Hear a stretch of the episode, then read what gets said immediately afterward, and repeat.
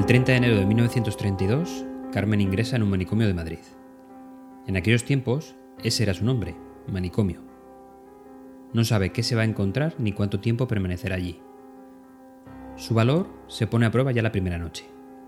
Duerma tranquila. Si oye gritar, no se asuste. Cualquier ruido que oiga, no se preocupe. Y tras estas palabras, el sonido de la llave cerrando la habitación de Carmen. Allí conoce a 87 mujeres arrinconadas y olvidadas. Doña Bernardita, que juega con muñecas como si estuvieran vivas. Doña Lucía, que colecciona y desmenuza periódicos. Doña Juanita, que no hace más que tejer jerseys que deshace en cuanto acaba. Un día logra colarse en el espacio de tercera. Secreto. Y siempre cerrado. Allí atisba el horror de una figura que apenas puede llamarse humana y mucho menos aún podría llamarse mujer. Tiene la cabeza vuelta hacia la puerta y su mirada fija le hace retroceder. Pero sobre todo descubre a mujeres encerradas por asuntillos de familia, por dinero, por adulterio, por vergüenza, por venganza. Este era un manicomio de pago. Pero Carmen no era una residente al uso. Ella quiso vivir una experiencia de primera mano. Su ingreso no fue nada fácil. Había recurrido a sus dotes de actriz y logró un certificado médico para ingresar como psicópata y nerviosa. Su objetivo como periodista era conocer la vida real de estas instituciones.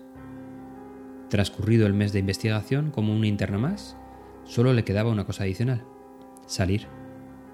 Y todas las noches guardaba en sus rezos un deseo.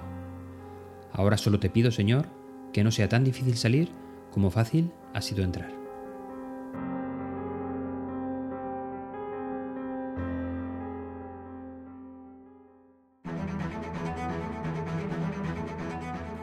Hacer una lista de nuestras experiencias y exponerlas en una presentación es el objetivo de nuestro capítulo de hoy. Hablemos, por tanto, de las listas en nuestras diapositivas, los conocidos bullets, que tienen mucha más ciencia de lo que a veces pensamos. Los usamos todos. Necesitamos listar una serie de opciones, de conclusiones, de alternativas. Y es una buena opción el uso de viñetas que magnifican cada uno de los elementos de la lista. Empecemos con las reglas generales, que como podéis sospechar son similares a otros campos de las presentaciones. Simpleza y claridad. Pero entremos en más detalles. Nunca usaremos una lista con un elemento único. La viñeta se verá desangelada y con falta de coherencia. Una lista con un solo elemento debería tener consistencia por sí misma, así que eliminemos la viñeta y démosle protagonismo de otra manera diferente. No escribamos elementos muy extensos en nuestras listas. Eso deja de ser una lista y pasa a ser una colección de párrafos, brevedad y resumen al máximo. Cada elemento de la lista debe ser importante en sí mismo, así que separemos cada elemento del siguiente con un espaciado generoso, mayor que el separador convencional entre las líneas. Ayudaremos también a la audiencia a visualizar y distinguir cada uno de ellos. Indexemos el texto consigo mismo. La viñeta del elemento debe ser una herramienta flotante y el texto no debe estar alineado con la viñeta. Esto le dará un aspecto más pulido y profesional y de nuevo ayudará a la audiencia a leer correctamente los elementos de la lista. Si queremos usar números en lugar de viñetas, debemos tener en cuenta que solo tienen coherencia si los elementos de la lista representan una secuencia.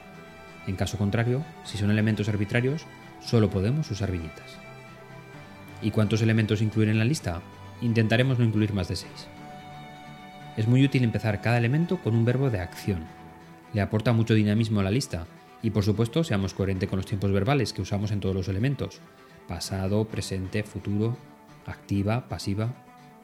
Mantengamos una coherencia en cómo acaban los elementos de la lista, con punto o sin punto, pero siempre igual.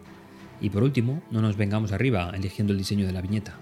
El punto suele ser la mejor opción, clara y diferenciadora. Otras opciones como el punto hueco, el guion o el tic de realizado suelen ser difíciles de leer por parte de la audiencia. El periodismo gonzo es un estilo de reportaje que plantea un abordaje directo de la noticia, llegando hasta el punto de influir en ella y convirtiendo al periodista en parte importante de la historia, como un actor más.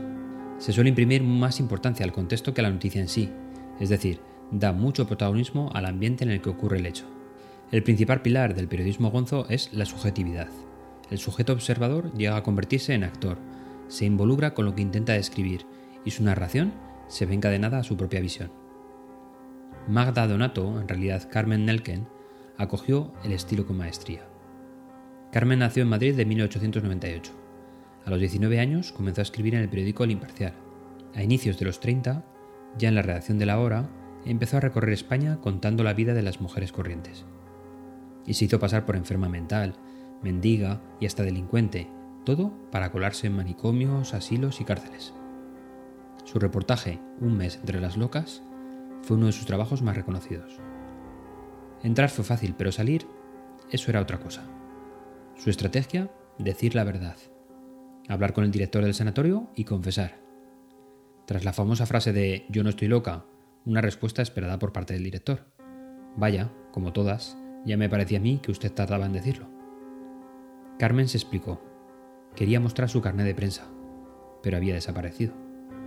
Ahora sí que teme que su ingreso sea para siempre. Al final sus compañeros del periódico aclararon la situación y volvió a la vida exterior. Siempre que contaba su experiencia, acababa con la misma frase.